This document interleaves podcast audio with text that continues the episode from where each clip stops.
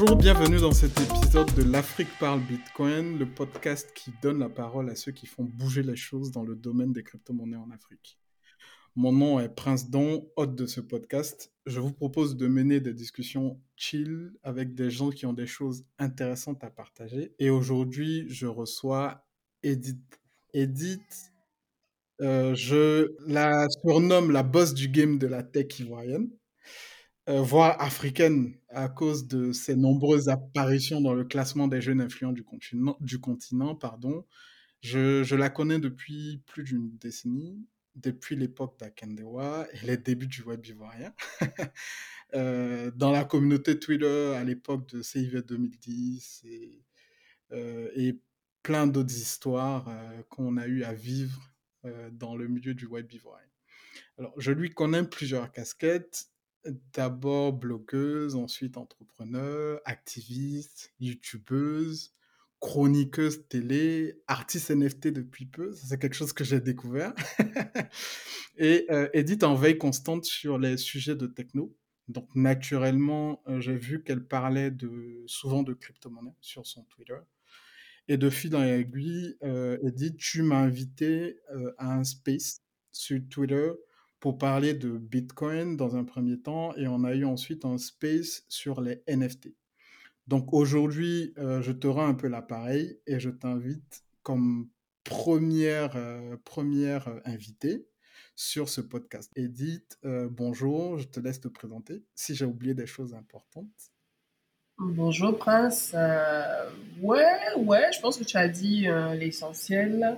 Ça, ça résume bien un peu ce que je fais en ce moment. Je suis une slasheuse. Donc euh, déjà, l'environnement de la, de la veille dans la technologie et de la communication digitale, euh, ce sont mes domaines. Et euh, dernièrement, je me suis intéressée aux cryptos, euh, donc, quand je dis dernièrement, c'est en 2020, voilà, pendant la pandémie, ou plus fort de la pandémie, que j'ai découvert l'univers des cryptos et l'univers de, de la blockchain. Et euh, voilà, c'est de là que cet intérêt-là est parti, en fait. Mais sinon, depuis, euh, depuis euh, 2009, euh, je travaille dans la communication digitale. Donc, j'ai bossé comme chef de projet web et community manager, d'abord dans une agence de communication ivoirienne qui s'appelle Intuition. Euh, et ensuite, après, j'ai été débauchée par une euh, agence de une agence hein, de communication digitale sénégalaise qui s'appelle People Input, où j'étais business developer et ensuite euh, country manager. Et ensuite, je me suis lancée moi-même. J'ai créé mon agence de communication digitale pour gérer des clients. Bon, je vais pas les citer ici, mais euh, les, grands comptes. Et on va dire que je continue toujours dedans. Et euh, je continue également d'écrire parce que d'abord, avant tout ça, j'étais blogueuse. Je suis, j'aime plus trop utiliser le terme blogueur parce que je trouve que c'est un peu galvaudé.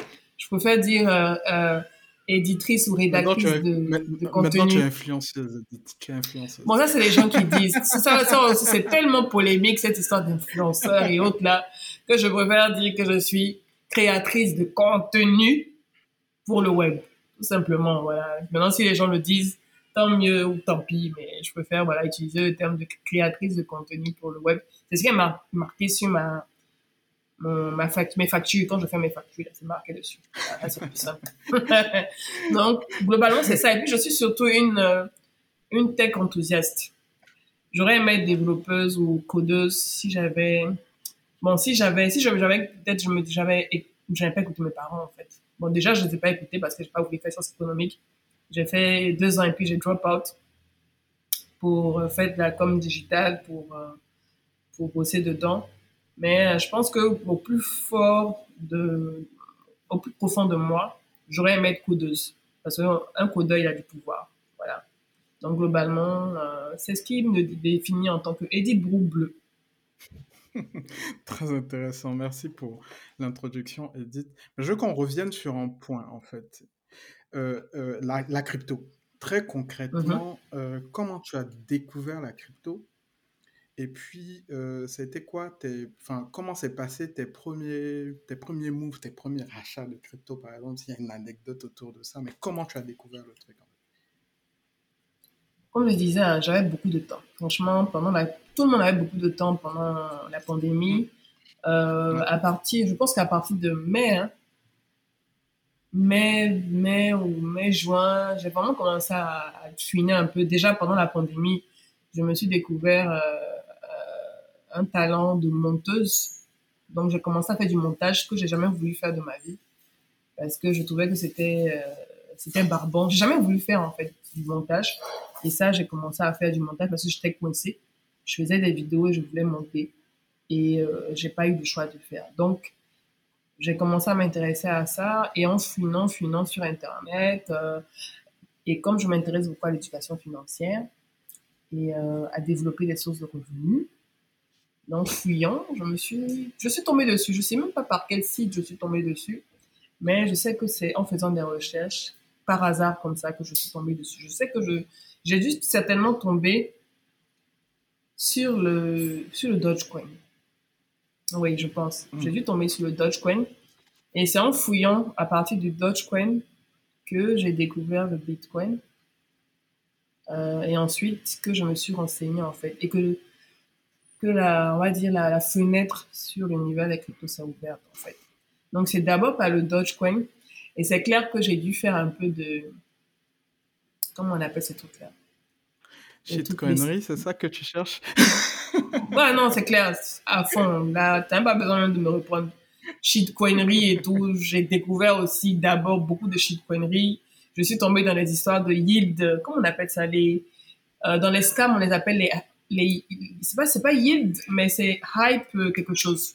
En tout cas, des, des, euh, un format qui, qui permet de, c'est de, comment on appelle ce truc-là? C'est de, c'est du Ponzi, mais je suis tombée sur des arnaques de Ponzi et tout. En tout cas, pendant toute mhm. cette période-là, de 2020, quand j'ai découvert la crypto, j'ai découvert euh, et les shitcoins, et le bitcoin, euh, les altcoins, en tout cas tout ce que je devais savoir et tout. Ça m'a beaucoup intéressé en fait. Mais principalement, j'étais très focus sur le Dogecoin et euh, après, je me suis intéressée aux autres. Euh, donc, j'ai commencé à découvrir l'univers des cryptos par les shitcoins. Mm-hmm. Ça m'a attiré et puis après, j'ai commencé à faire plus de recherches pour comprendre comment ça fonctionne et tout ça. Et je continue toujours d'apprendre parce que je suis juste une amatrice. Je découvre, j'essaie, je regarde et tout ça, quoi. L'univers des cryptos est tellement, mais tellement vaste, effectivement. C'est trop euh, vaste. Enfin, tu sais, c'est intéressant que tu parles de, de 2020. Enfin, quand tu dis 2020, c'est surtout pendant, euh, pendant, le, pendant les restrictions. Le confinement, ouais. le confinement et sort effectivement.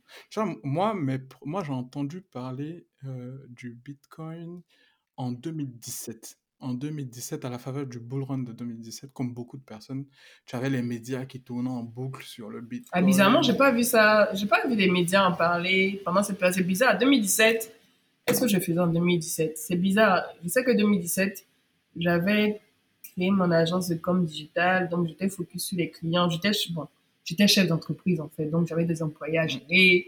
Et c'est vrai qu'à un moment, je m'étais pas que je m'étais déconnectée, euh, mais mes associés m'avait fait comprendre que euh, voilà, tu dois choisir entre Edibo, qui est visible sur les réseaux sociaux, uh-huh. euh, la people euh, qui, qui, va dans les conférences et tout et tout, et puis la chef d'entreprise et tout ça, quoi.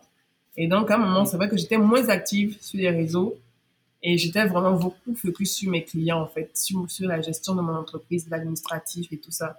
Donc, ça m'énerve que j'ai raté 2017. C'est étonnant que, que j'ai pas pu voir passer ça, en fait. C'est bizarre. C'est vraiment bizarre. C'est vraiment étrange.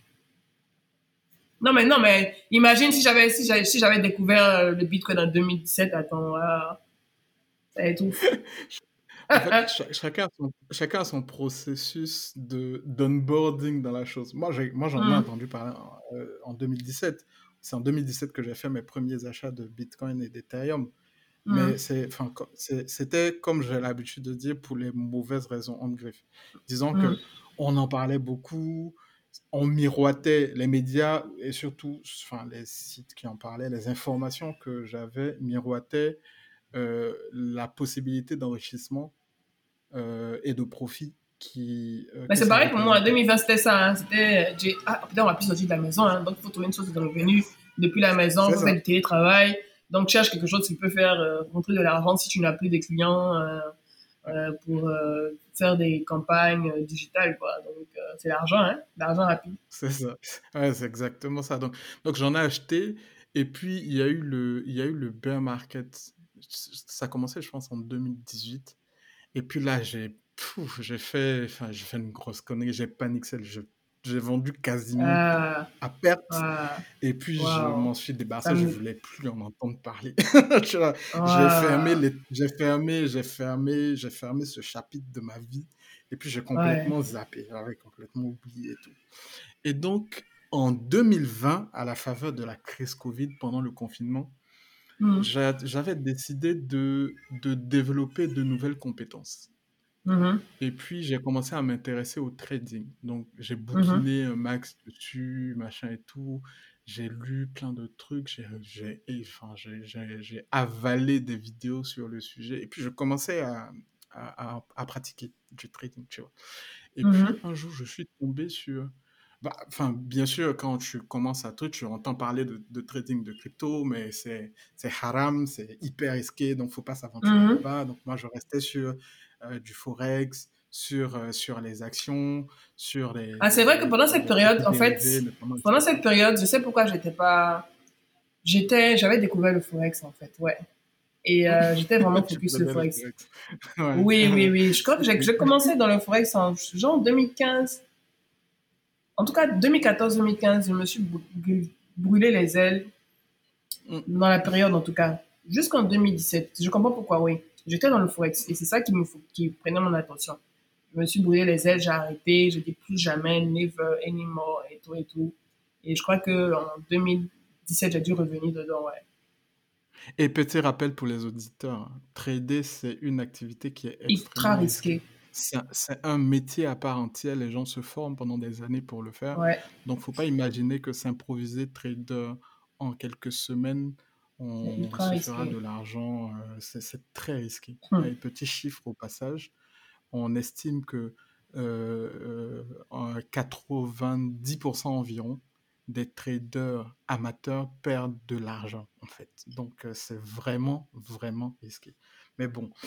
Donc, je continue. Donc, euh, et je suis tombé, bah, j'entendais parler de crypto, mais ça ne m'intéressait pas vraiment le trading de crypto. Et puis, un jour, j'ai regardé une vidéo. Moi, j'ai été orange pill direct. Hein. Orange pill, c'est, une expression qu'on utilise pour dire que tu es tombé dans, tombé dans le terrier du lapin. Là encore, il faut que j'explique. C'est genre, tu découvres, tu découvres Bitcoin, tu découvres euh, euh, la complexité de ce que c'est et surtout ce que ça résout comme problème. C'est vraiment mmh. ça. Et c'est là que moi, je, je, suis directement tombé dans, dans Bitcoin, en fait. Je, je, me rappelle, je regardais une vidéo sur une chaîne YouTube qui s'appelle Grand Angle. Mais c'était pas Grand Angle Crypto. À l'époque, c'était Grand Angle Investissement, je crois. C'est une vidéo mmh. de francophone d'un mec qui, qui parle d'investissement et tout. Il s'appelle Richard Top, euh, un super YouTuber. Et puis, il interviewait euh, Sébastien Gouspillou, qui est un mineur de Bitcoin. Et mmh. la manière dont le mec, il parlait de Bitcoin, ça, changeait de tout ce que j'entendais jusque-là du Bitcoin. C'était vraiment mmh. euh, quelque chose qui résolvait un problème. Et lui, son problème, c'était, c'était, bah, le, c'était, c'était le minage, de trouver des sources de minage écologiques, entre autres.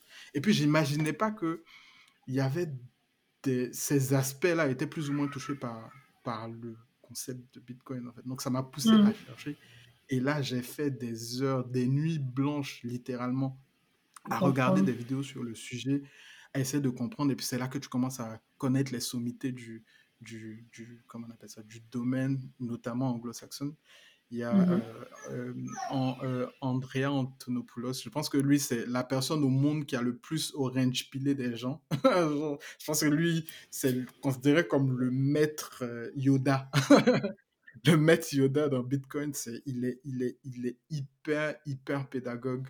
Et euh, j'ai beaucoup appris de lui. Après, tu commences à, à, tourner, enfin, à fréquenter, à découvrir des youtubeurs français, francophones, québécois qui apportent beaucoup, beaucoup, beaucoup de choses. Donc, c'est comme ça que j'ai appris. Et puis, j'ai commencé à bouquiner, à lire beaucoup.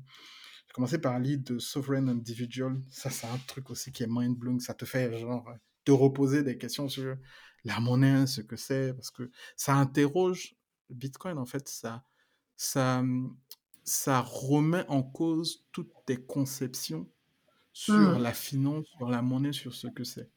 Et Ouais. quand tu es intéressé par ces sujets-là, parce que moi, à la base, moi, je travaille dans la finance hein, depuis 12 ans maintenant, et Hmm. donc, euh, avoir, être challengé sur ces sujets, voilà, c'est pas comme si je me considérais comme particulièrement sachant sur le truc, mais être, euh, remettre en cause tout ce que je pensais être, tu vois, c'était, c'était assez particulier. Ça fait que je creusais, je creusais, je creusais, je creusais.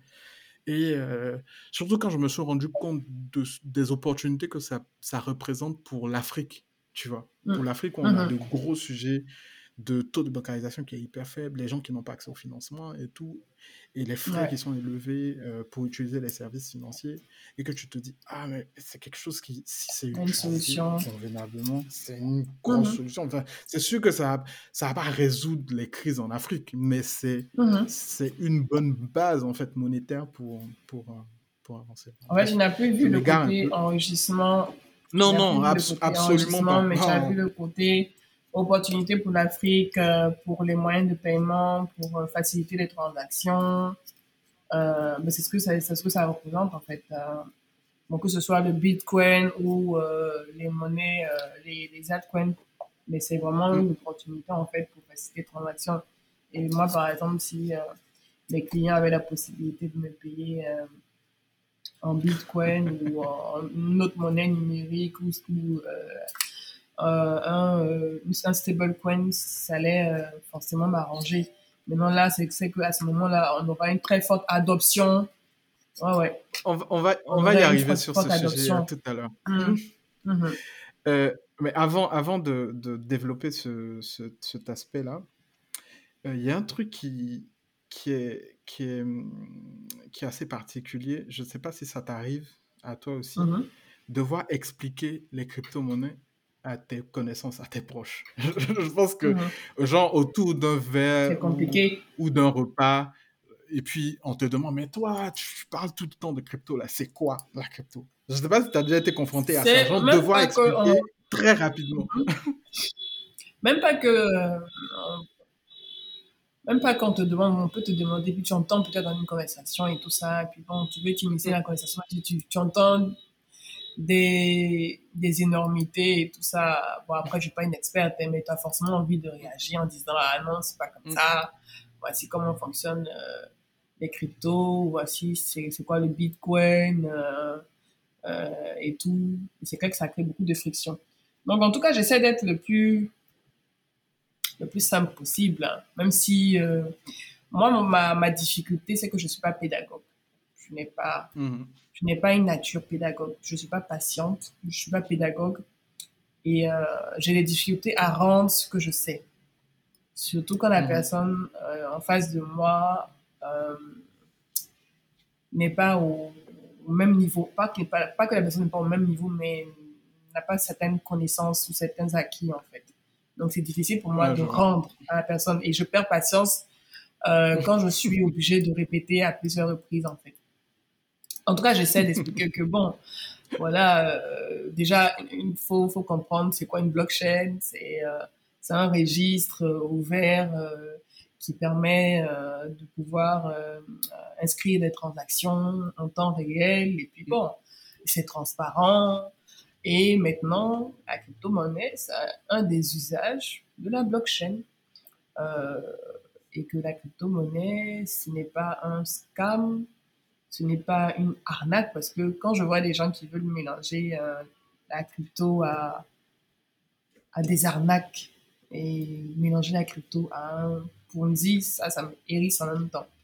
Donc, j'essaie de Mm. faire comprendre que euh, la crypto-monnaie, c'est juste un usage et, euh, et que le, le plus important pour la crypto-monnaie, c'est le Bitcoin. Si vous comprenez le fonctionnement du Bitcoin, euh, vous allez comprendre en fait pourquoi la crypto-monnaie va révolutionner le, le monde. Quoi.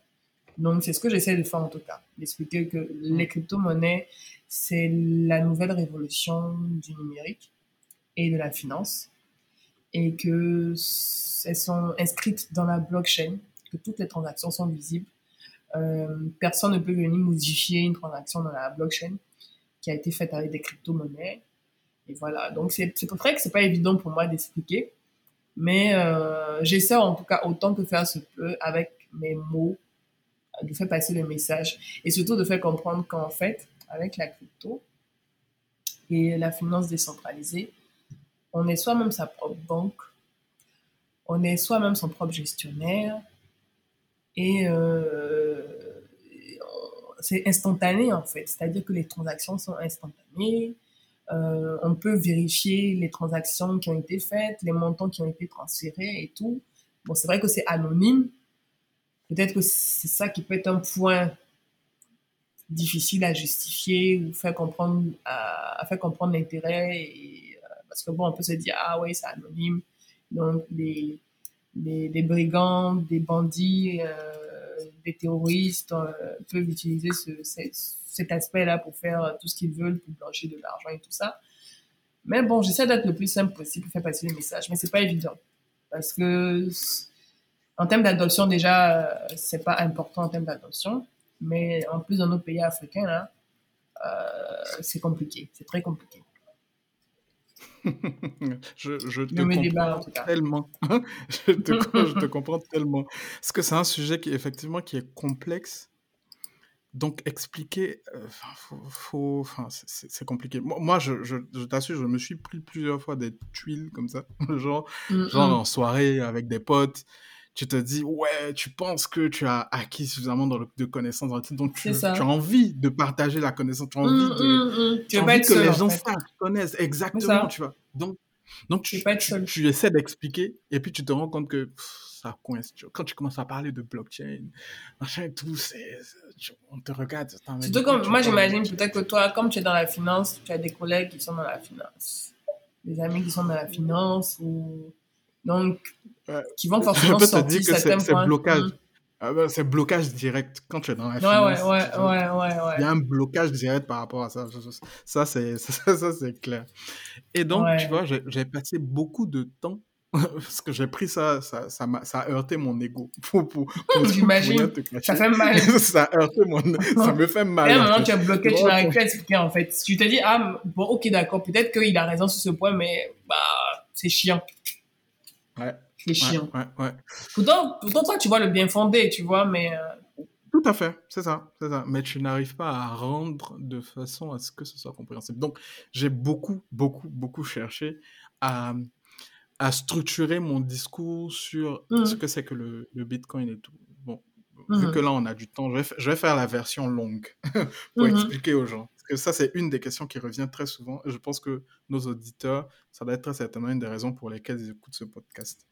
Donc, Bitcoin, c'est quoi? Pour moi, moi, je, je, je, je, je pense que la meilleure manière d'expliquer Bitcoin, c'est quoi? Faut, euh, faut montrer aux gens le problème que Bitcoin résout, tu vois? Quand tu vois un problème, euh, Bitcoin résout ce problème en faisant ça, je pense que ça, ça, ça imprime plus facilement dans la tête des gens ce que c'est que le Bitcoin sur, cette base-là. Donc mhm. maintenant, c'est quoi le, le, problème que Bitcoin résout? Pour ça, il faut prendre un peu de hauteur euh, par rapport à l'économie, tu vois. Mhm. Dans l'économie, euh, c'est des transactions que les gens font. C'est des transactions économiques qui sont faites entre les différents acteurs. Donc, entre, toi et moi, entre les différents vendeurs, que tu vois, tu es intéressé par quelque chose. Et donc, pour acquérir la chose, tu échanges de l'argent, de la monnaie, et puis la personne te mm. donne cette chose. C'est une transaction économique basique, en fait, une transaction commerciale basique. Et euh, jusque-là, la transaction la plus pratique, la plus usuelle, surtout dans, dans, nos, dans nos pays, c'est les transactions en espèces.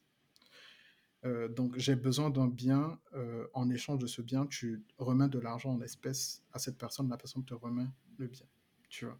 Mmh. Donc mmh. ça a des avantages et ça a des inconvénients. Donc, premier avantage, c'est que c'est rapide et c'est instantané, tu vois. Donc, tu vois, mmh. quand je te donne l'argent, c'est fini, on est quitte, en fait. Donc, il euh, n'y a plus rien entre nous. Moi, je, me bats, tu, as ton truc, j'ai mon truc, tu as ton argent, on ne se parle plus, la transaction, elle est, elle est clôturée, tu vois. C'est pas forcément le Mm. cas dans d'autres configurations, mais on va y arriver. Donc, il y a ça, le fait que c'est instantané. Dès que, dès que tu remets l'argent, c'est fini, il n'y a plus rien entre nous, c'est bouclé. C'est anonyme d'utiliser du cash pour faire des transactions. Parce que les seules Mm. personnes qui savent qu'il y a la transaction, c'est les deux personnes qui transactent. Donc, c'est moi et le vendeur, tu vois. Et ça, ça a son, Mhm. a- ça a son avantage. De, de fait que la transaction soit, soit anonyme, ça a son avantage. Je vais prendre un exemple. Disons, je vais prendre un exemple embarrassant. Disons que je pars à la boutique du quartier pour acheter un préservatif. Tu vois. Mhm. C'est quelque chose d'assez embarrassant. J'ai pas besoin que mon banquier ou, ou je sais pas qui, euh, quelque part sache. là-bas, sache que euh, je vais acheter un préservatif. C'est ma vie privée, c'est mon intimité, tu vois.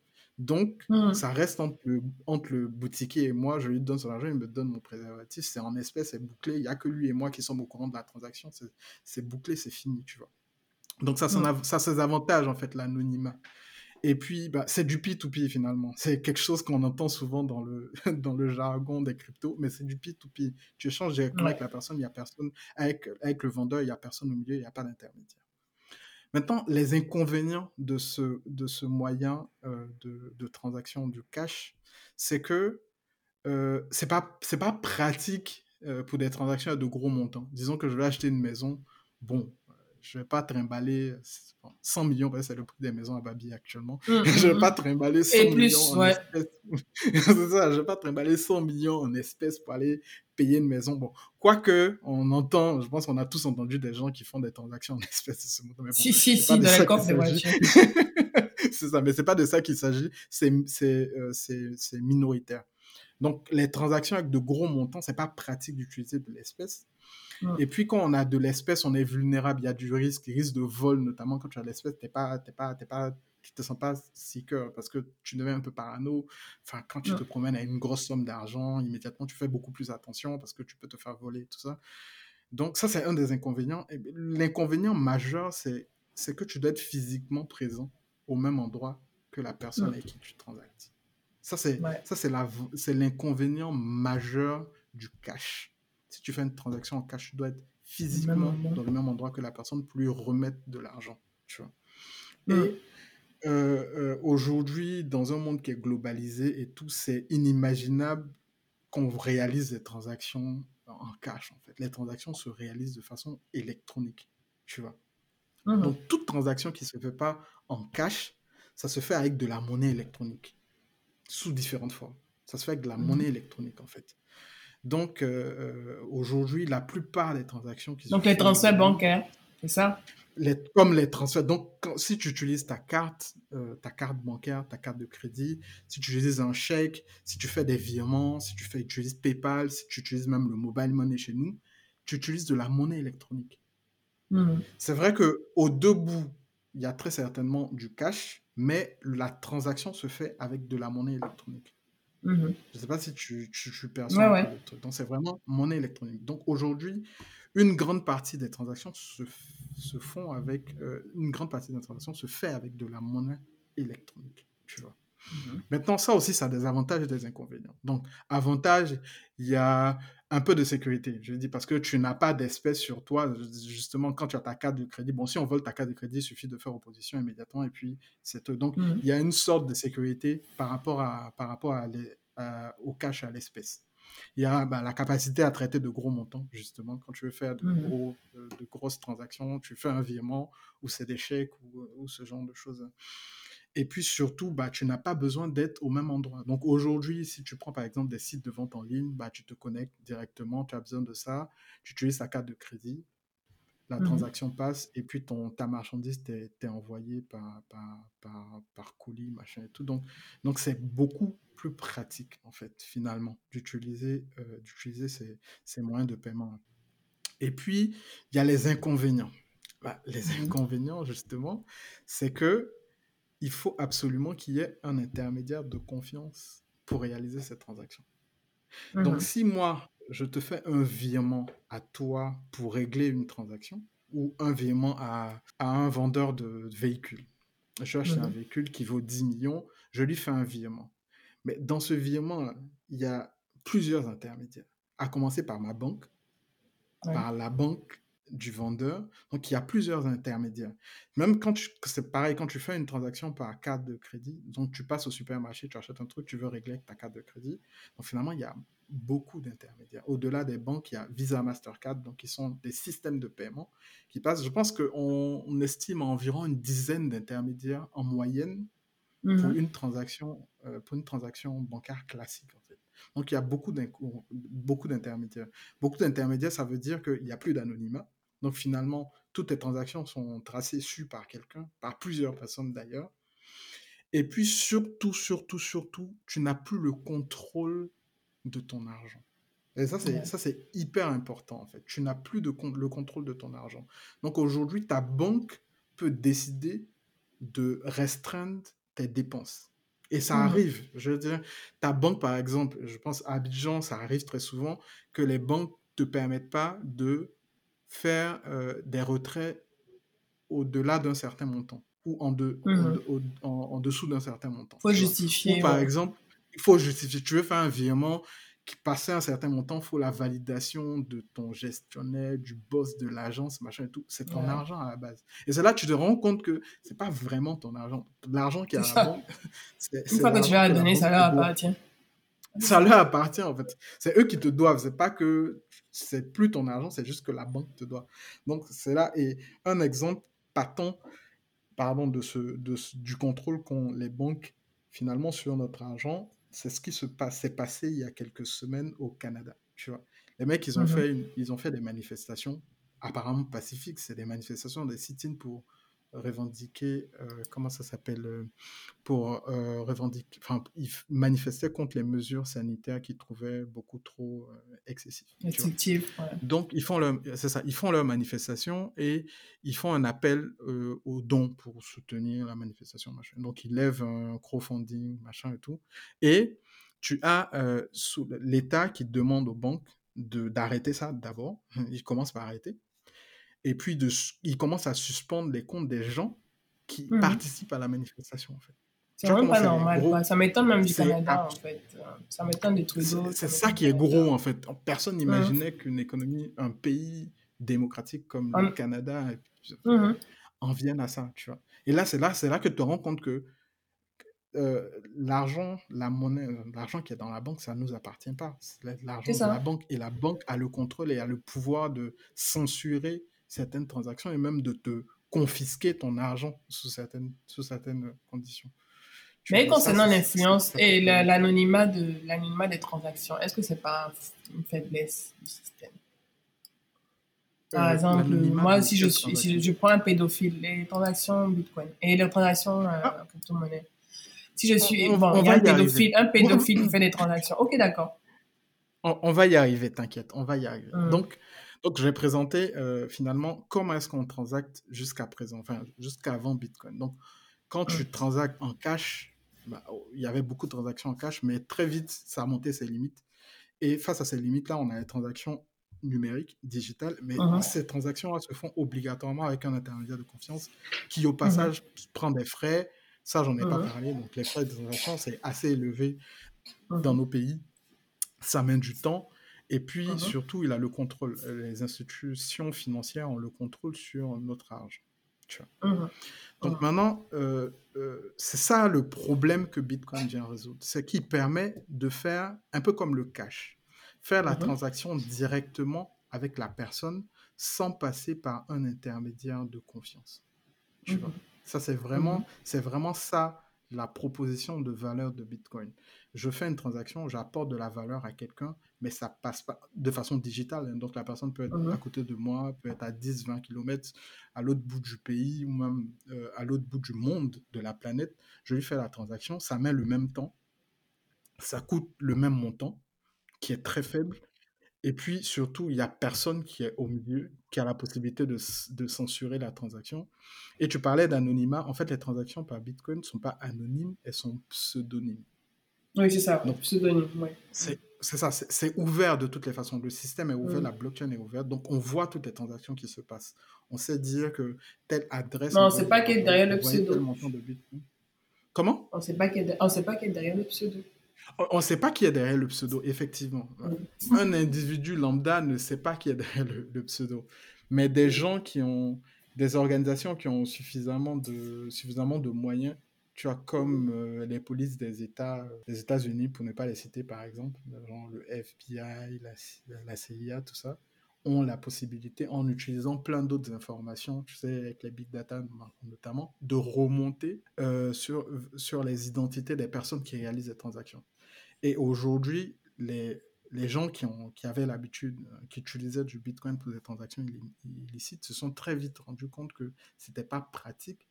J'en veux pour preuve que récemment, il y a eu, euh, il y a eu la police la police américaine là, qui a arrêté un, gros trafic, j'ai plus les détails exactement, mais tu as plusieurs trafics comme ça qui ont été arrêtés parce que les personnes utilisaient du Bitcoin ou des cryptos. Comment ils ont arrêté mhm.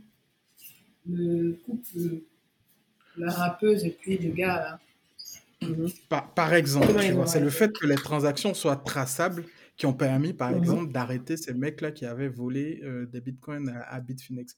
J'ai plus exactement les détails en tête, mais, mais c'est ça, en fait. Les transactions sont traçables, donc on sait mmh remonter. Aujourd'hui, c'est le système financier euh, classique, traditionnel, il est très opaque parce que finalement, les seules personnes qui savent les transactions, ce sont les banques elles-mêmes.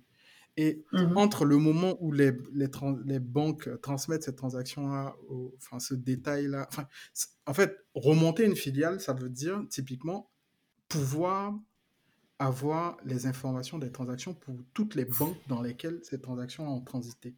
Alors que tu es d'accord avec moi que c'est hyper compliqué pour l'autorité euh, l'autorité fédérale américaine d'avoir d'avoir le détail des transactions qui sont passées sur une banque euh, à pépette les oies, mhm.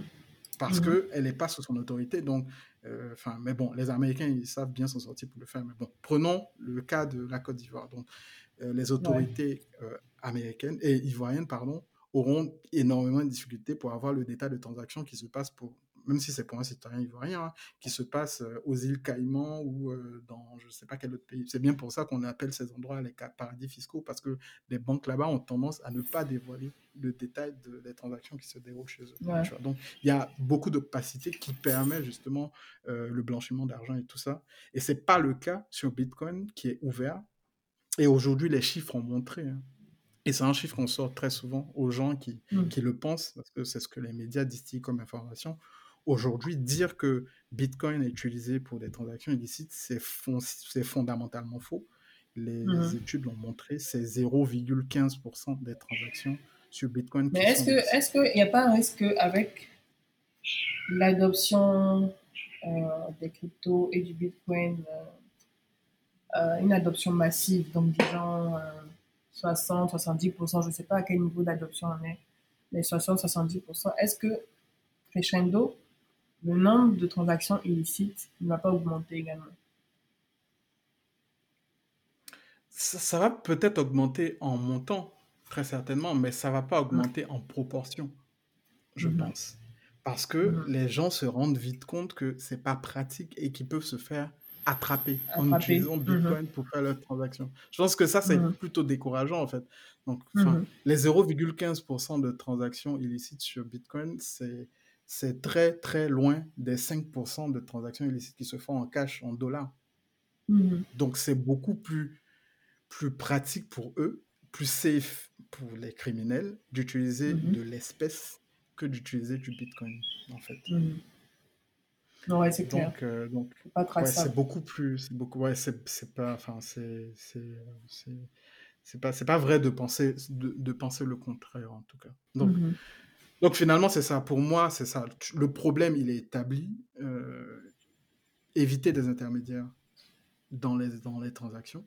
Et aujourd'hui, Bitcoin permet qu'il n'y ait plus ces intermédiaires en fait dans la transaction. C'est ça la proposition de, de valeur de, de, de Bitcoin. Euh, une autre question qui revient souvent, c'est euh, qui est le créateur du Bitcoin? Qui contrôle Bitcoin? Le jour, on va savoir ça.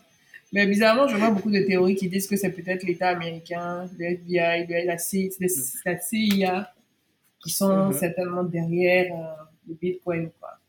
Mais bon, j'ai regardé le documentaire de Arte, les six mhm. épisodes là, sur Satoshi, le mystère Bitcoin. Très intéressant. Ouais, tu fais bien d'en Euh, parler. Je recommande ouais. à tous ceux qui nous écoutent, si vous pouvez, regarder ce documentaire d'Arte là, sur le mystère Satoshi. C'est vraiment, vraiment intéressant. Je pense que c'est l'un des premiers documentaires faits par une grosse chaîne qui a un Mainstream, point de vue qui est assez particulier, assez, enfin, assez pertinent. même pas. Voilà, Ouais, dirais. pertinemment, c'est ça. Et euh, je pense pas qu'ils aient pris un parti pris. Non. Ils ont juste écouté Hmm. les intervenants. Euh, et puis voilà, quoi. Présenter l'état des, des lieux, le contexte. Et puis ce à quoi s'attendre. Voilà. Mais en tout cas, c'était très intéressant. Vraiment, c'est. Je donne ma langue au chat. hein. Si j'étais enquêtrice, peut-être que j'allais euh, me mettre là-dessus, vraiment faire des recherches pour essayer de voir démasquer qui est derrière. Mais bon, je pense, je pense qu'on ne saura jamais. À moins que lui-même décide de se. je, On ne saura jamais. Et je pense que c'est une organisation, forcément. Après, il y a les, c'est des, des cyberpunks, là. Mais euh, je pense que on ne saura jamais, en fait. Et c'est mieux qu'on ne sache pas, sinon le, Bitcoin sûr. perdra de sa valeur euh, et tout, quoi. Mais que ce Ouais. mystère-là demeure tel qu'il est. Euh, mais c'est fascinant quand même. C'est quand même fascinant de savoir que celui qui l'a créé n'a jamais utilisé, déplacé les fonds depuis Hmm. sa création. Il a débranché tout ce qui pouvait le relier à ça. Il a disparu dans la nature. C'est fascinant. Moi, je trouve ça vraiment fascinant, en fait. Et ça permet de, de créer un mythe, en fait, autour de ça. Et je pense que c'est ça qui Ouais. consolide même l'écosystème, en fait, ce mythe-là, en fait, qui sous-tend même l'écosystème, en fait. ex- c'est exactement ça. Parce que s'il y avait quelqu'un derrière, ça n'aurait pas eu cette On portée, aurait cet mettre la pression. Exactement, on aurait déconné, on l'aurait, on l'aurait mis en prison en fait, même de toute façon, d'une manière ou d'une autre. De la même manière qu'ils ont fatigué un peu, après ça, ça a débat, euh, le fondateur de Kaspersky et tout. Je pense qu'il y a un complot aussi Hmm. derrière, derrière le fondateur de Kaspersky, mais il n'aurait pas survécu longtemps, quoi. Il serait mort. Ouais. Euh, Pour, pour ceux qui nous écoutent, en fait, le créateur de Bitcoin, officiellement, c'est Satoshi Nakamoto. C'est un, un pseudonyme. On sait que non, mais le pseudonyme, c'est pas pas, pas, pas Satoshi Nakamoto parce que ils se sont trompés sur la personne. Ils ont cru que c'était euh, c'est un ingénieur euh, japonais là qui vit aux États-Unis, non? Et ils se sont trompés sur lui en fait. Ah, non, en fait, c'est Satoshi Nakamoto, le créateur. C'est Mhm. lui qui, qui discute sur le forum. C'est lui qui a, qui a, qui a euh, son pseudo. posté, qui a posté le white. C'est c'est son pseudo, en fait. C'est lui qui a posté le white Mhm. paper, tu vois. Euh, et c'est lui qui, qui a développé le truc, qui a lancé la première version, qui a été améliorée plus tard. Maintenant, en fait, les gens se sont mis à la chasse à qui est Satoshi Nakamoto, tu vois. Ils ont commencé à chercher c'est Mhm. qui, ça peut être qui, machin et tout. Et ils sont tombés sur un mec qui s'appelle Satoshi Nakamoto, qui est développeur. Donc, tout le monde a Mhm. cru que c'était lui pendant un temps, tu vois. Mhm. Et puis lui aussi, il me Mhm. semble qu'il a, il a, un peu, il a un peu joué le truc, il a un peu surfé dessus, tu vois. Ce qui a Mhm. eu un procès, même, j'ai vu, pour finalement. Parce que finalement, c'est simple. Si tu es... Finalement, c'est ça que les gens attendent, attendent, en fait. Si tu es Satoshi Nakamoto, il y a un moyen de prouver que c'est toi, Satoshi Nakamoto. faut que tu nous montres que c'est toi qui possèdes le million de bitcoins qui a été créé. Les premiers bitcoins, parce que c'est parti de rien, hein. Ça a été Mhm. créé euh, from scratch de zéro. Et puis Mhm. les premiers mineurs encaissaient les premiers bitcoins en fait. Et donc le Mhm. premier mineur c'était Satoshi Nakamoto. Donc il a encaissé pendant longtemps les bitcoins qui ont été créés. Donc c'est dans un portefeuille, on sait, on le voit parce que comme on l'a dit, c'est transparent. On sait, euh, on sait euh, il y a quel montant de bitcoin dans quel portefeuille. On connaît le solde de tous les portefeuilles. Donc on sait Mhm. que on connaît le- les portefeuilles qui ont eu les premiers bitcoins créés et on sait que ces bitcoins-là n'ont jamais bougé. Donc, Mhm. si tu es Satoshi Nakamoto, signe une transaction avec la clé de ces bitcoins-là, on saura que c'est toi qui les possèdes. Personne n'a réussi, à- n'a réussi à le faire jusque-là. En fait. C'est pour ça que Ouais. tous ceux qui se sont Je crois prétendus, qu'il y a, y a Soros qui avait prétendu être euh, ils sont nombreux. Satoshi. Ouais, ouais, ouais, si, si, George Ils sont, ils Soros. sont nombreux, ceux qui ont voulu, ceux qui ont voulu, ceux qui ont prétendu l'être. Donc aujourd'hui, on ne sait pas qui c'est. Il, a disparu. Il y a beaucoup de gens qui disent qu'il est certainement mort. Il y a beaucoup d'hypothèses. Effectivement, comme tu l'as dit, il y a des gens qui pensent que c'est Mm. le FBI, je sais pas trop quoi. Mais c'est possible, hein, mais c'est peu probable. Donc, actuellement, on ne Ouais. sait pas et le, my- le mystère, il, il est comme ça. Maintenant, qui contrôle Bitcoin? Il n'y a personne, littéralement. Il n'y a personne qui contrôle Bitcoin. Et pour Ouais. comprendre, c'est difficile à comprendre. Et c'est ça qui rend euh, ce, ce, le Bitcoin complexe. C'est que ça sort carrément de ce qu'on a l'habitude de voir. On se dit, ouais, Mhm. pour quelque chose qui prétend être une monnaie, qui a un système, il y a forcément quelqu'un qui contrôle. Mais non, euh, c'est hum, de par sa, de par sa, la manière dont c'est fait, il n'y a personne qui contrôle. Tu as différents acteurs dans ce, dans ce, dans cet environnement-là. Tu as Mhm. ceux qu'on appelle les nœuds et tu as les mineurs. Et tu as ceux qui utilisent Bitcoin finalement. Donc, Mhm.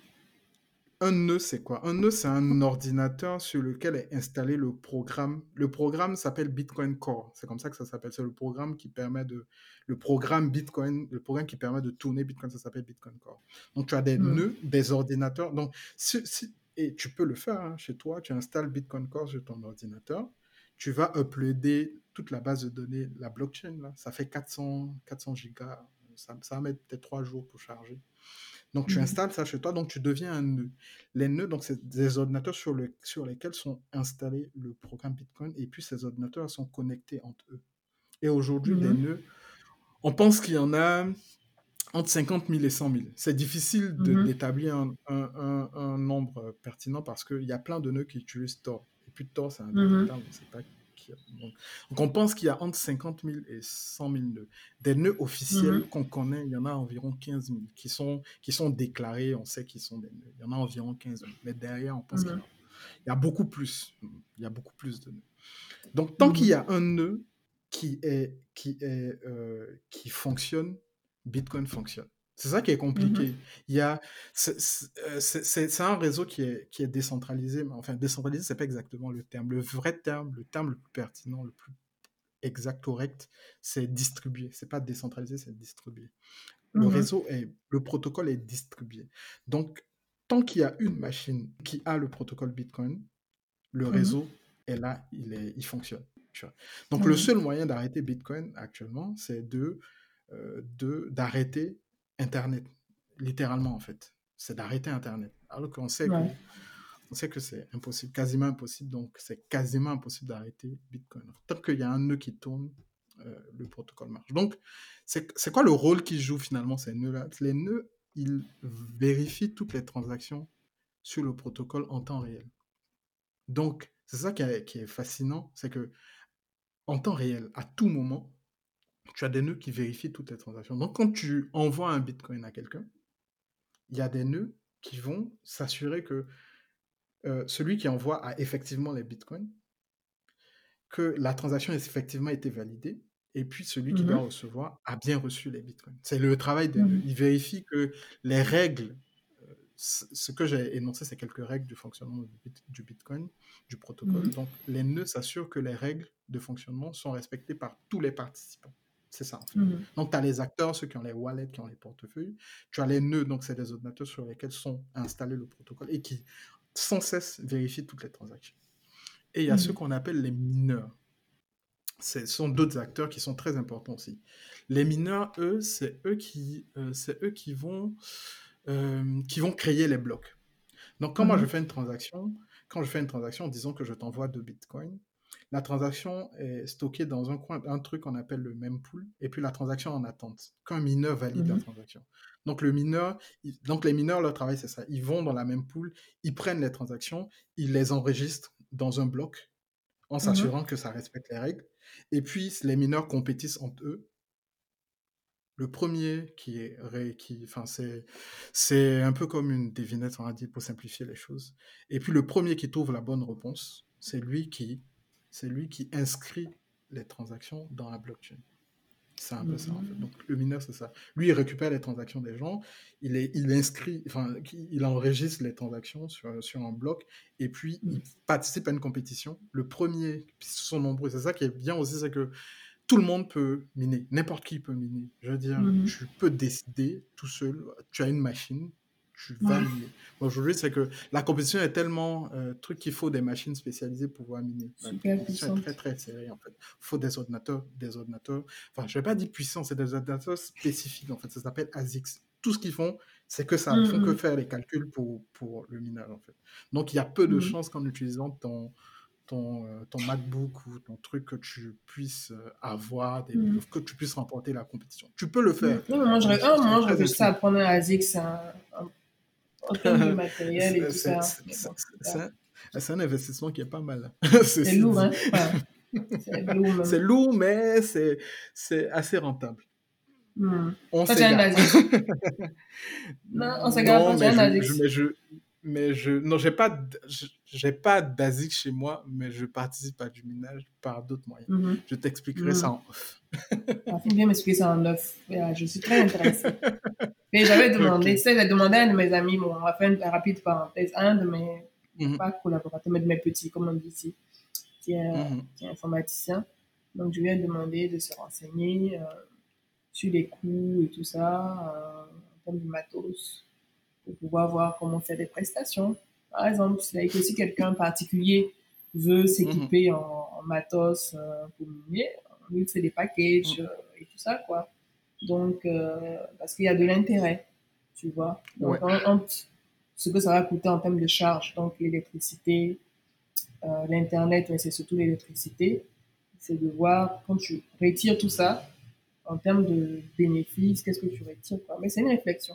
C'est un, un business qui est très très très rentable. Je, je vais peut-être consacrer un épisode euh, spécial dessus sur le minage. C'est un gros Mhm. business, c'est un gros gros business, une grosse industrie. Ils brassent des milliards de dollars par semaine en fait, les, les Ouais, les mineurs. fermes, C'est mhm, hyper rentable, c'est hyper rentable. Et euh, c'est c'est là le génie de, de Satoshi, c'est que finalement, l'incitation, c'est l'incitation monétaire en fait. Parce que on ouais, sait que le, les humains sont guidés par la cupidité. Donc, mhm, il a tourné en fait cette tendance des- de- à la cupidité là pour sécuriser le réseau. Donc, les gens sécurisent le réseau parce qu'ils ont une incitation monétaire à sécuriser mhm, le réseau. C'est pas parce que c'est pas parce que ils sont euh, ils sont ce sont des idéalistes qui trouvent que Bitcoin c'est ça. bon. C'est parce qu'il y a Ils sont un, des a une anarchistes amoureux de, du Voilà, Bitcoin. pas, c'est pas, ouais, au début, les, les 15 premiers, je, je dis n'importe quoi, c'était des gens qui, ouais, c'était des cypherpunks, c'est des anarchistes, eff- effectivement, mais très vite, c'est devenu une industrie rentable. Les gens y vont parce que c'est- il y a du business. Et aujourd'hui, la puissance de calcul, bon, avant de parler, de la puissance de calcul, je reviens sur mon truc de mineur, là. Donc, donc tu as ces mineurs là qui compétissent pour, pour, euh, pour le faire. Du coup, euh, pour, euh, pour attaquer Bitcoin, il faut euh, fournir une puissance de calcul qui est, euh, disons, plus ou moins supérieure à celle qui est disponible. Tu vois? Mhm, Donc mhm, aujourd'hui, la somme des ordinateurs qui passent leur temps à, à- à faire le minage, là, mhm, leur puissance de calcul est phénoménale. Je pense qu'on doit être à 200 exahash par seconde. Un mhm, H, en fait, exahash, c'est le nombre de calculs que ça fait. 2 exahash, c'est 2 fois 10 puissance 18. Donc 2 et 18 zéros derrière. C'est le nombre de calculs que ces ordinateurs-là font par seconde. réel. Donc, t'imagines la puissance. Je pense qu'il n'y a aucun, aucune organisation qui se rapproche de cette puissance de calcul. Tu vois, même si tu Mhm, prends tous les serveurs de Google, ils font même pas 5% de cette puissance de calcul. C'est mhm, phénoménal. Donc, c'est hyper compliqué de hacker ce réseau. Parce que pour le hacker, il faut que tu fournisses une puissance de calcul supérieure ou égale à celle-là. Et aujourd'hui, c'est c'est c'est pas envisageable. C'est ce qui fait que le mhm, réseau il est hyper sécurisé aujourd'hui. Et c'est mhm. une des particularités du Bitcoin. Le réseau il est hyper sécurisé. Aujourd'hui, je pense qu'il n'y a aucune il n'y a aucun euh, protocole, aucun, aucune application, aucun système qui est aussi sécurisé, système informatique j'entends, qui est aussi sécurisé que Bitcoin. Il en a fait la preuve. Euh, les chiffres sont assez parlants. Je pense qu'il a un uptime, un temps de disponibilité qui est à, de 99,99% depuis 13 ans. Il n'y a aucune, il y a aucun système qui a ces, qui a ce, qui a ces statistiques-là. Et il n'a jamais été hacké. Je dis 13 ans Ouais. dans l'univers de la tech. 13 ans, c'est une éternité. Donc ça, c'est pour ce qui est des, des mineurs. Donc les acteurs de cet environnement, c'est ça, les nœuds, les mineurs, et puis finalement, bah, tous ceux qui font des transactions, euh, euh, des transactions en utilisant Bitcoin. Et puis il y a, il y a une autre catégorie d'acteurs dont on parle euh, très peu, c'est la communauté des développeurs. Parce que tout système a des développeurs qui participent à sa mise à jour permanente. Parce qu'aujourd'hui, Mhm. Bitcoin a évolué par rapport à ce que c'était, le protocole était au début euh, quand Satoshi Na- Nakamoto l'a créé. C'est des développeurs qui travaillent dessus, qui essaient de résoudre les failles avant qu'elles soient exploitées, qui essaient de le faire évoluer, de le rendre un peu plus, euh, un peu plus conforme aux attentes ou aux pratiques en fait de- du truc. Et donc, tu as une communauté de développeurs qui le fait. Et il y a tout un système de gouvernance qui est simple, complexe ouais, qui, est, qui est long. Enfin, c'est surtout ça. Ouais. C'est très long de d'appliquer des mises à jour à Bitcoin parce qu'il faut avoir un consensus. Il faut que tous ces acteurs soient d'accord avant de faire une évolution dans Bitcoin. Et ça prend beaucoup, beaucoup de temps. Et c'est un des c'est un des c'est un des points sur lesquels euh, la communauté crypto même euh, euh, a contre Bitcoin, c'est le fait que bah, Bitcoin évolue beaucoup trop lentement par rapport à, à d'autres à d'autres crypto-monnaies. Mais c'est un dinosaure qui. sécurité. Mhm. Ouais, Ouais, mais c'est pour la sécurité. Finalement, Bitcoin est intransigeant en matière de sécurité. Finalement, Mhm. elle est complètement intransigeante sur ce point-là. Et ça, c'est c'est une des forces. En fait, c'est ça qui est son point fort, en fait. euh, Ouais, c'est c'est- c'est- c'est on son ne point fort. pas hacker le hyper, réseau Bitcoin. c'est hyper sécurisé. C'est hyper sécurisé. En fait, donc, no- normalement, les banques et institutions financières, si elles sont assez intelligentes, elles devraient se, se et faire des transactions en Bitcoin, en fait. Je pense que ça va y arriver. Ça va arriver. Et et il y a plein Mhm. de banques qui sont en train de faire le move, qui commencent par Donc, adopter c'est le pour ça que les à JP. Morgan et consorts là achètent beaucoup de. Bitcoin. euh, C'est ça. À acheter, à proposer à leurs clients euh, d'en détenir, pardon, d'en détenir pour eux. Donc, euh, la conversion est en train de se faire lentement, mais sûrement, ça arrive. Tu vois? Et ça, c'est c'est assez particulier parce que quand tu regardes la position des banques il y a 5, 6, 7 ans derrière, qui Mhm. diabolisaient littéralement Bitcoin et qui aujourd'hui achètent du Bitcoin, je pense que ça, ça doit faire réfléchir les gens en fait. Est-ce que je dois garder ma position, bon déjà au fait que ça ne m'intéresse pas, est-ce que je dois continuer de ne pas Mhm. m'intéresser à ça? Est-ce que je dois garder ma position défiante vis-à-vis de ça? Continuer d'avoir peur quand tu vois que même les institutions financières qui l'ont diabolisé il y a quelques années sont en train d'en acheter parce qu'elles commencent à comprendre euh, comprendre euh, euh, la révolution que c'est et ce que ça peut Mhm. apporter, tu vois, même à leur Mhm. business, Mhm. tu vois, même à leur business. J'aime à dire que un des éléments qui a inquiété les banques, je pense qui a attiré leur attention, euh, c'est Coinbase. Ouais. Ah bah, Coinbase a fait quelque chose d'énorme, tu vois. Quand ils ont fait leur introduction en bourse euh, aux États-Unis, je pense que c'était l'année dernière, en 2021, ça a été énorme. Je pense que ça a été une des plus grosses euh, introductions en bourse. Je pense qu'ils ont doivent être pas loin de ce que Facebook a fait, ou peut-être même ont surpassé Facebook. Mhm. Et la capitalisation boursière de Coinbase, quand ils sont rentrés en bourse, je pense qu'il doit y avoir que trois ou quatre banques aux États-Unis Mhm. Qui avaient une cap- capitalisation supérieure à celle de Oui, Coinbase. ils ont vu gamme de dit, wow, Ah, exactement. Tiens, regarde même les banques européennes. Genre, il n'y a aucune banque européenne qui a la capitalisation boursière de Coinbase. De Coinbase. Et en plus, le Mhm. nombre d'utilisateurs. Ils sont rentrés avec 68 millions d'utilisateurs actifs. Il n'y a aucune banque Putain. en Europe qui a autant de clients. Je pense Ouais, actuellement ouais, ouais. Coinbase doit, En fait, doit c'est être à la- c'est la 90 66 millions. millions de clients. C'est euh, le nombre d'habitants en France. Ouh, ça doit moyennement. pas être loin. Ouais, ouais, ouais. Ça Ouais, doit, ça doit être dans ces eaux-là. 67 Tu vois. Ouais. Tu, tu vois, donc quand les gars ils se disent, euh, ouais, il y a un truc, il y a un problème. Tu vois, donc le mec qui rentre en bourse, il vaut plus que nous, il a plus de Ouais. clients que nous. Il y a peut-être du, du bif à se faire. Et Ouais. surtout que tu as les clients qui sont de plus en plus demandeurs. Tu vois, ils veulent acheter des cryptos et puis bon, ils font confiance à leur banque, donc ils, ils se tournent généralement d'abord vers leur banque. Est-ce que vous pouvez pas m'acheter des cryptos? Est-ce que je peux pas acheter des cryptos via vous, tu vois? Et se rendre compte que les clients sont en train de se détourner pour aller sur les exchanges des Coinbase, des Binance, qui sont en train de devenir des mastodontes. C'était des startups il y a trois ans. Binance, c'était une Mm. startup en, 2019, en 2017 quand ils ont lancé. Mais aujourd'hui, ils inquiètent les banques, en fait. Ils inquiètent le système bancaire, mais sérieusement. Parce qu'ils ont du Ouais. poids, parce qu'ils brassent des milliards par jour. Ouais.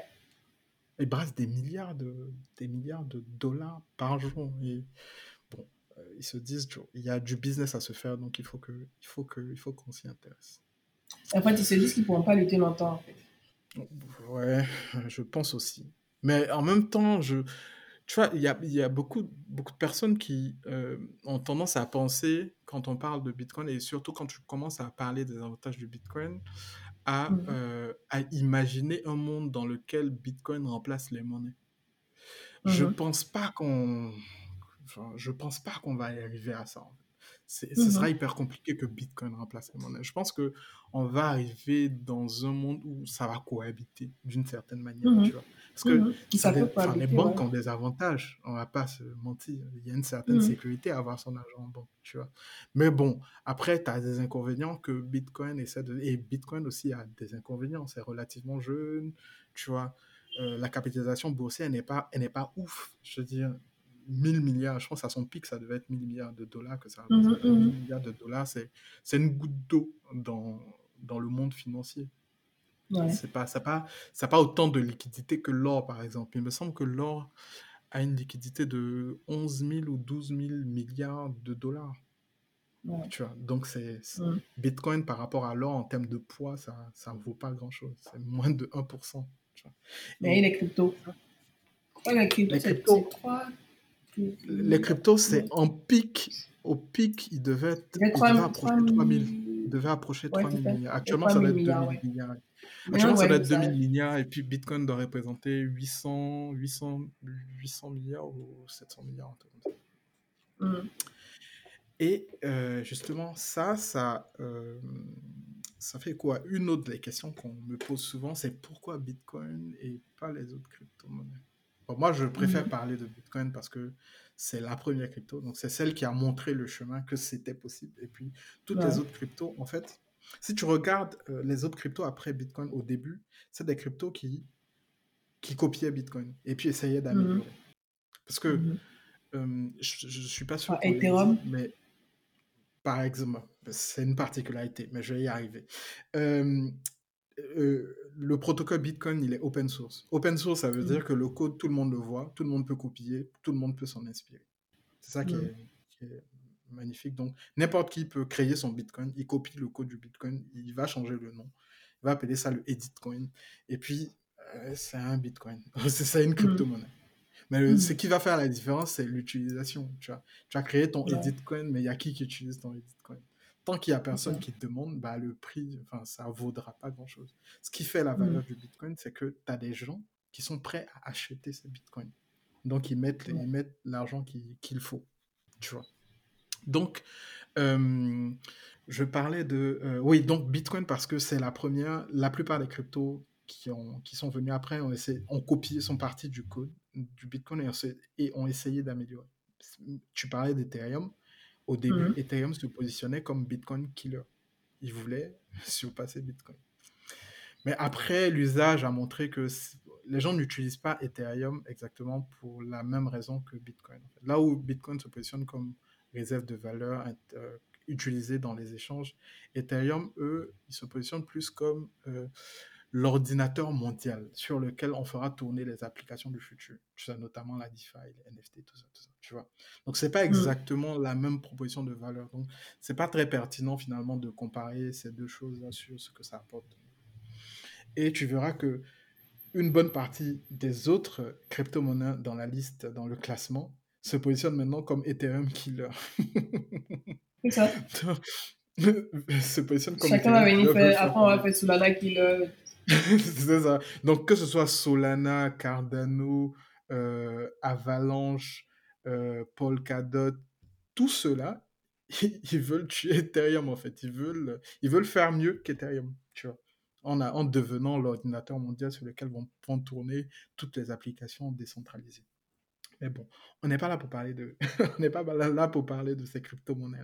Donc Bitcoin, Mhm. parce que et en termes de poids, Bitcoin c'est environ entre 40 et 50% de la valeur de toutes les cryptos, euh, toutes les cryptos qui existent. Et pour moi, si tu veux comprendre les crypto-monnaies, commence par comprendre Bitcoin. Une fois que tu as compris Bitcoin, maintenant tu peux, tu peux, enfin, tu, tu as plus de billes pour comprendre ce que les autres crypto-monnaies apportent, leurs projets, euh, leurs propositions de valeur et tout. C'est pour ça que moi, je préfère parler aux gens de Bitcoin. Maintenant, après, ils pourront faire leur recherche et puis s'intéresser, s'intéresser à d'autres crypto-monnaies.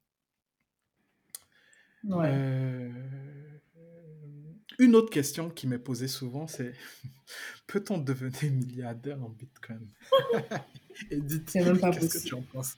En tout cas, soit tu es déjà, soit tu es déjà milliardaire et tu deviens doublement milliardaire en Bitcoin. Mais euh, tu peux pas devenir milliardaire. Et puis je pense que on doit, c'est fini en fait. Je pense que euh, il y a beaucoup de prédictions sur euh, euh, les cinq prochaines années le Bitcoin. Même cette année-là encore, les gens étaient à une prédiction de 100 000 dollars. En 2021, ils disaient que oui, hein, d'ici la fin de l'année 2021, 100 000 dollars, 200 000 dollars. C'était JP Morgan qui disait ça régulièrement. Mhm. Et puis d'autres maximalistes qui disaient ça régulièrement. Et tout ça, bon, on a vu que euh, avec euh, l'inflation et puis la guerre en Ukraine, que ça ne serait pas du tout possible. Même si l'année n'est pas encore finie, hein, mais que ça ne serait Mhm. pas du tout possible. Quoi. Mais je pense pas. À moi, je pense soit déjà milliardaire, en fait. Un milliardaire peut devenir milliardaire en. Mais pas, pas autrement. C'est pas possible. Peut-être, hein, mais c'est pas possible. Je pense que en 2020, c'était encore possible. 2021, encore, ouais. Non, mais c'est plus possible moi. Enfin, euh, moi j'ai des prédictions de prix aussi. hein, et je- Mhm. Moi je suis très optimiste sur le prix que Bitcoin va avoir dans quelques années. Donc, Hmm. je pense que ça peut encore faire un x10, x20 parce que l'adoption est Hmm. encore marginale. Ouais, ouais, ouais, clairement. Je veux dire, euh, le prix du Bitcoin, ce qui détermine le prix du Bitcoin, c'est l'offre et la demande. Donc, plus des gens vont vouloir acheter, vont, vont vouloir Mhm. acheter du Bitcoin, plus le, plus le prix va monter, tu vois. Mhm. On Mhm. estime qu'il y a environ 400 millions de, de portefeuilles euh, qui ont des bitcoins actuellement. Donc, 400 millions de personnes, on va dire, si on extrapole, 400 millions de personnes dans le monde qui utilisent bitcoin. 400 millions, c'est rien, en fait. Mhm. C'est rien. Donc, plus les gens vont s'intéresser à- s'intéresser au sujet et vouloir acheter du bitcoin, et plus le, le prix va monter. C'est aussi simple que ça, en fait. Tu vois. Donc, ça, c'est pour ce qui pourrait justifier que le prix va grimper. Maintenant, Mhm. l'autre chose, effectivement, enfin, c'est derrière cette question-là, il y a euh, après, on n'est personne pour juger, hein, mais il y a, je parlais de cupidité. il y a finalement la notion de cupidité. Il y a beaucoup de personnes qui viennent au crypto parce que parce qu'elles veulent devenir euh, milliardaires, millionnaires. Pour moi, c'est beaucoup plus c'est beaucoup plus complexe que ça. Devenir millionnaire, c'est enfin, c'est pas que enfin, tu peux avoir acheté du Bitcoin quand c'était à 0,5 dollars, mais rien ne garantit que tu n'aurais pas vendu le Bitcoin quand c'était à 10 dollars Mhm. si tu n'as pas, si tu n'as pas compris ce que c'est, il y a très peu de personnes qui ont gardé les bitcoins qu'ils ont pendant, pendant 10 ans.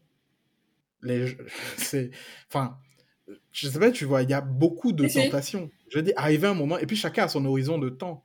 Je veux dire, tu veux, tu- ok, bon, tu as acheté des bitcoins quand c'était à 10 dollars, mais tu as un incident de la vie qui fait que quand c'est, quand c'est passé à 200 dollars, tu avais urgemment besoin de trucs, je sais pas, peut-être pour acheter une maison ou pour faire des funérailles de je sais pas qui, tu vois. Il y a beaucoup de Mhm. choses qui rentrent en ligne de compte, en fait. C'est pas que, c'est pas que Bitcoin qui rendra quelqu'un millionnaire. Il y a un état d'esprit à changer. Et c'est pour ça que j'encourage, je félicite des initiatives pour, euh, pour inculquer l'intelligence financière euh, à notre communauté, tu vois, notamment les, les money spaces, c'est vraiment quelque chose de... Parce que c'est ça, il faut changer la mentalité des gens. C'est pas juste parce que tu as acheté Bitcoin que tu vas devenir millionnaire ou que tu achètes des cryptos que tu vas devenir millionnaire. Devenir millionnaire, Mhm. c'est, ça se construit en fait. Mhm. c'est plus avoir des actifs qui produisent de l'argent, qui, enfin qui produisent euh, des sous, qui, rendent revenus passifs, ouais. Avoir des revenus passifs, tu vois. C'est, c'est tout un processus. C'est pas juste acheter du Bitcoin et revendre. Même si tu as revendu ça, un truc, tu peux très vite euh, bah, aller dilapider et puis, et puis retomber sur C'est ça. trucs, tu vois. Donc, euh, donc la question est un peu plus complexe. Après, après si c'est un, un, la personne est un excellent trader qui a du capital, qui a des millions un gros dollars. capital. Voilà, un, capital en millions de dollars. Voilà, et que c'est un excellent trader, c'est un tueur sur, euh, euh, sur les marchés boursiers qu'il maîtrise, il peut. Mais sinon, en dehors de ça, c'est même pas possible. Oui, note. En tout cas, les chances sont très, très infimes. sont très infimes et il faut que les gens en soient conscients. Vraiment. C'est ça. En fait, il faut qu'ils s'informent parce que c'est là le drame. En fait. Les gens, comme tu dis, l'être humain, c'est normal. Hein. on est tous tombés dans ça, la cupidité, on veut se faire des sous rapidement. Et même quand on sait que c'est pas possible, euh, on veut y croire quand même.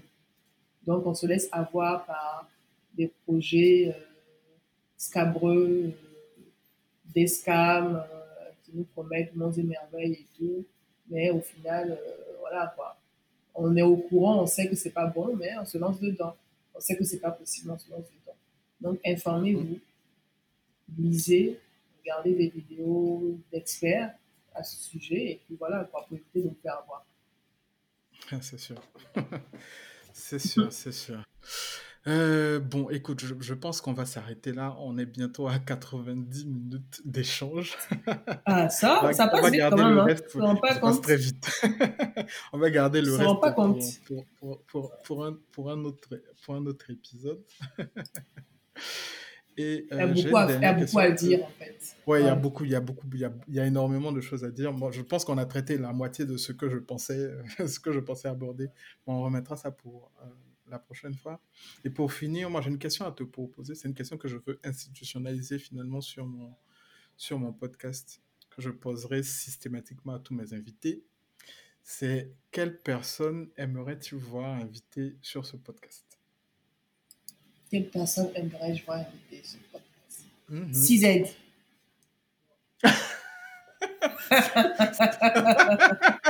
Ça va être compliqué. Ben oui, soyons fous.